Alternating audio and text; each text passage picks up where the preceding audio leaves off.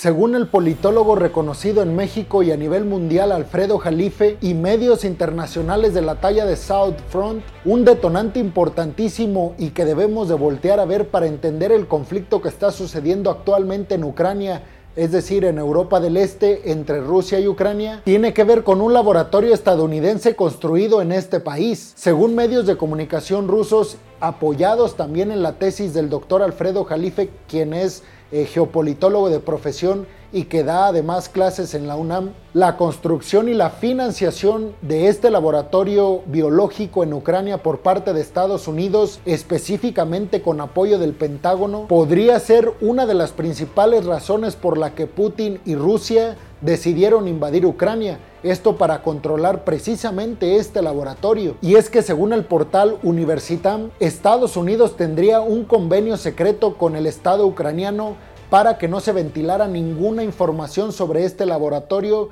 y sobre lo que se está realizando dentro de él. El Kremlin ya ha dicho que se trata de un laboratorio que pone en peligro no solo a Rusia, sino a toda la humanidad. Según Rusia, este laboratorio tiene el objetivo muy claro de llevar a cabo pruebas de virus desconocidos que posteriormente podrían ser utilizados como armas biológicas por Washington contra sus enemigos y a favor de sus aliados, es decir, contra China y Rusia específicamente y a favor de todos los miembros de la OTAN. Aquí les dejo la lista de laboratorios biológicos estadounidenses alrededor del mundo.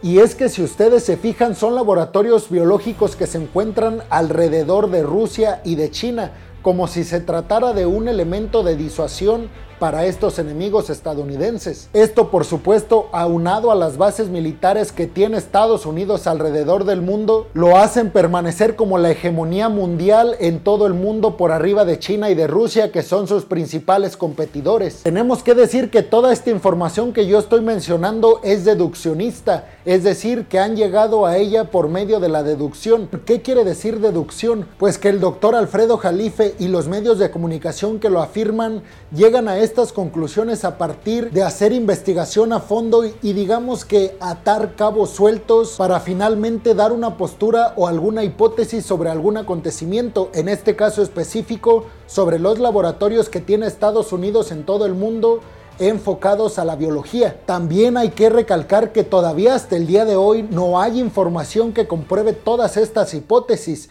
Si bien ustedes pueden escuchar toda esta información y decir, obviamente es claro que Estados Unidos tiene intereses al tener un laboratorio biológico cerca eh, de sus dos principales competidores para hacer o para tener la hegemonía mundial como lo es Rusia y China. Sin embargo, no hay pruebas todavía de ello. Por supuesto que aquí hay dos formas de entender y ver estos sucesos geopolíticos. Me refiero al hecho de que Estados Unidos tenga rodeada tanto a Rusia como a China con laboratorios biológicos. Y es que seguramente los que están a favor de Estados Unidos dirán que Estados Unidos tiene todos estos laboratorios biológicos alrededor del mundo precisamente en pos o en favor de la humanidad. ¿A qué me refiero con esto? Pues que seguramente ellos van a tener el argumento de que Estados Unidos está investigando nuevas formas biológicas en las que los seres humanos podemos contagiarnos de un virus mortal, precisamente para evitar que nos vuelva a ocurrir algo parecido a lo que vivimos o estamos viviendo con el COVID-19. Sin embargo, también están los del otro lado, los que critican a Estados Unidos, que seguramente con toda esta información que les acabo de dar, dirán que obviamente Estados Unidos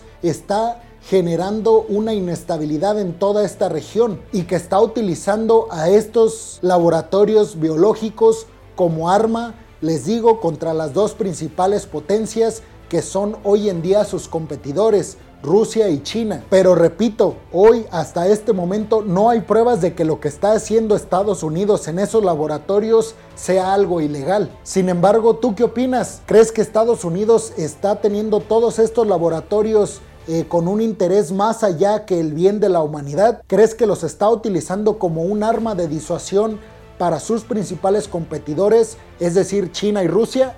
Déjame tu opinión en los comentarios. Y el día de ayer, primero de marzo, el presidente Joe Biden ofreció el discurso del Estado de la Unión en Estados Unidos, que es algo así como el informe de gobierno que conocemos en la mayoría de los países. Obviamente, este informe tiene como objetivo dar a conocer a la Cámara de Representantes en Estados Unidos cómo va el país, hacia dónde va y desde dónde están partiendo las políticas públicas que quiere aplicar el presidente en turno en Estados Unidos. En este informe Joe Biden condenó las actitudes que está teniendo Rusia contra Ucrania y dijo textualmente Joe Biden que Vladimir Putin es el usurpador número uno de la democracia y de las libertades en Occidente y que precisamente la humanidad será quien lo juzgue por esta razón. También el presidente de los Estados Unidos se comprometió a averiguar si es cierto o no un informe de inteligencia que le presentaron los altos cargos del gobierno estadounidense. Y es que la información de inteligencia que contienen estos informes es que Vladimir Putin no está bien mentalmente hablando. El presidente dijo que esto se trata de un interés nacional para los Estados Unidos. Este informe de la Unión en Estados Unidos es catalogado como el Super Bowl de la política, ya que todos los ojos de periodistas y en general todo el ámbito que está relacionado con lo político en el mundo voltea a ver el informe que da el presidente en turno de Estados Unidos, porque a partir de ahí se define el rumbo que toma o no toman ciertas naciones políticamente hablando en el mundo. Además mencionó el papel de representante de la democracia y de la libertad que ejerce Estados Unidos hoy más que nunca. Esto frente a las hostilidades de Rusia y de China frente a Occidente. Dijo también que tanto China como Rusia están intentando que Estados Unidos y sus aliados pierdan credibilidad y amistad dentro de Occidente. Sin embargo, Joe Biden dijo que con estas acciones de estas dos potencias lo único que provocaron es que hoy en día sean más unidos que nunca. Hablamos específicamente del bloque del G7 y del bloque de la OTAN. Y además de abordar todos estos temas internacionales, por supuesto que habló de temas internos con relación a la política, eh, les digo, interna de Estados Unidos. Sobre este tema enfatizó el plan de infraestructura que está llevando a cabo el Partido Demócrata en conjunto eh, con los republicanos, ya que es un partido bipartidista, es decir, que está armado por los dos eh, bandos de la política estadounidense. Y por supuesto también mencionó las vías por las cuales se va a desenvolver los siguientes años la política estadounidense a partir de una visión eh, del Partido Demócrata. Y en otra noticia, Estados Unidos envió una delegación de importantes diplomáticos estadounidenses, claro, a la isla de Taiwán. El día de ayer también Joe Biden afirmó y confirmó esta información de que estarían llegando para tener pláticas diplomáticos eh, taiwaneses y diplomáticos estadounidenses en relación a las hostilidades que está teniendo China ahora mismo con la isla eh, de Taiwán. Recordemos que el discurso de China con relación a Taipei es que esta isla de Taiwán es parte íntegra de China y por otro lado el discurso de Taipei es que ellos son un país soberano e independiente y esta postura de Taiwán sabemos la respalda Washington. Inmediatamente de estas declaraciones de Joe Biden, el portavoz para Asuntos Exteriores de China salió a dar un comunicado y condenó estas acciones de Estados Unidos porque lo consideran como acciones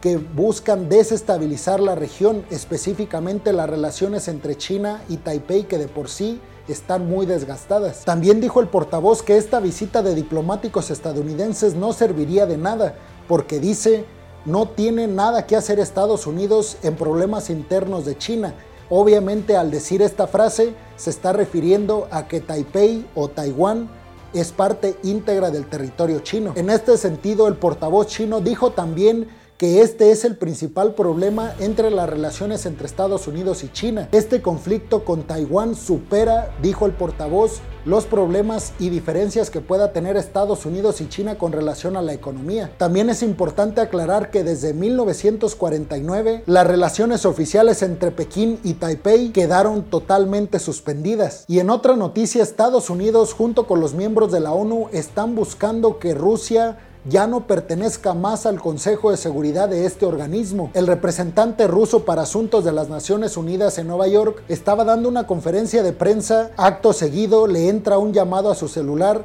pide a los periodistas que le aguarden un minuto, contesta la llamada y en esta llamada al parecer altos funcionarios de la ONU le piden que abandone inmediatamente las instalaciones de la ONU porque dicen Rusia ya no pertenece a las Naciones Unidas. La información que se tiene hasta este momento es que 12 diplomáticos rusos tienen que abandonar en 12 días las instalaciones de la ONU. Este anuncio fue dado hace algunos días, por lo que los diplomáticos rusos tienen que abandonar las Naciones Unidas y Nueva York antes del 7 de marzo de este año. Y en otra noticia, Bielorrusia, uno de los principales aliados de Rusia, no solamente en relaciones políticas, eh, diplomáticas, económicas, sociales y políticas, sino también en el conflicto que está llevando a cabo Rusia en el este de Europa con relación a los ataques frente a Ucrania. La noticia es que Bielorrusia acaba de plantear una reforma a su constitución y esta ya fue aprobada. Esta reforma a la constitución de Bielorrusia le permitirá albergar armas nucleares rusas. Esta decisión de Bielorrusia se presenta en un momento muy crítico para el este de Europa, porque mientras estaban llevando a cabo conversaciones entre Rusia y Ucrania para poner un alto al fuego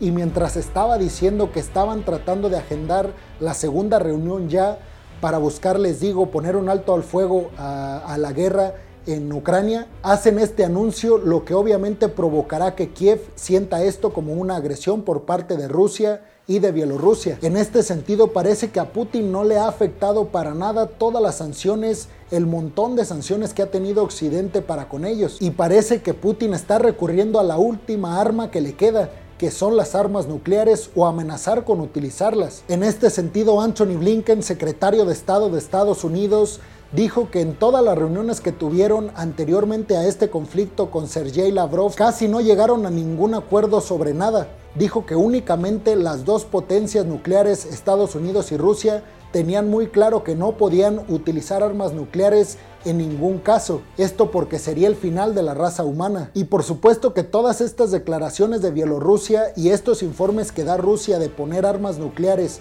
en un país que no es el propio, despierta las alarmas en los países que son limítrofes con Bielorrusia y que forman parte del bloque de la OTAN. Inmediatamente la OTAN anunció que activarán el protocolo de emergencia para defender a sus países miembros, lo que significa que habrá más tropas estadounidenses, británicas, francesas, canadienses en esta zona de Europa. Y el día de hoy, por todos los ataques que están sufriendo por todos lados las ciudades más importantes en Ucrania, se hicieron virales en redes sociales fotografías de civiles ucranianos que le están cerrando el paso a militares rusos que intentan llegar a una planta nuclear de Ucrania. Esto por supuesto que afecta la imagen que tiene Occidente de Rusia, porque lo hace ver todavía más como el villano de la película. Y en otra noticia, Andrés Manuel López Obrador sigue bien posicionado en el ámbito político en México. El presidente de México el día de hoy en su conferencia mañanera afirmó que una encuesta realizada en México le da el puntaje de 65% de aceptación en el país, lo que lo hace todavía el segundo mejor presidente a nivel mundial en esta categoría,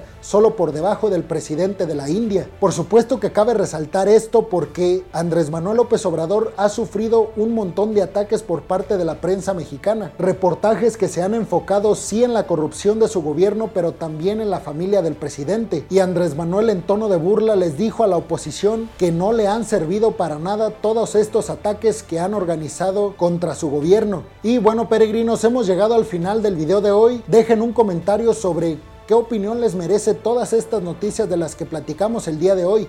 No olviden darle like al video, eh, compartirlo para que me ayuden a romper la barrera del algoritmo y poder llegar a más gente y que estén bien informados. Si están viendo este video en YouTube, por favor suscríbanse, activen la campanita para que les lleguen las notificaciones cada vez que suba un video de geopolítica. Sin más por el momento, peregrinos, que estén muy bien. Hasta luego.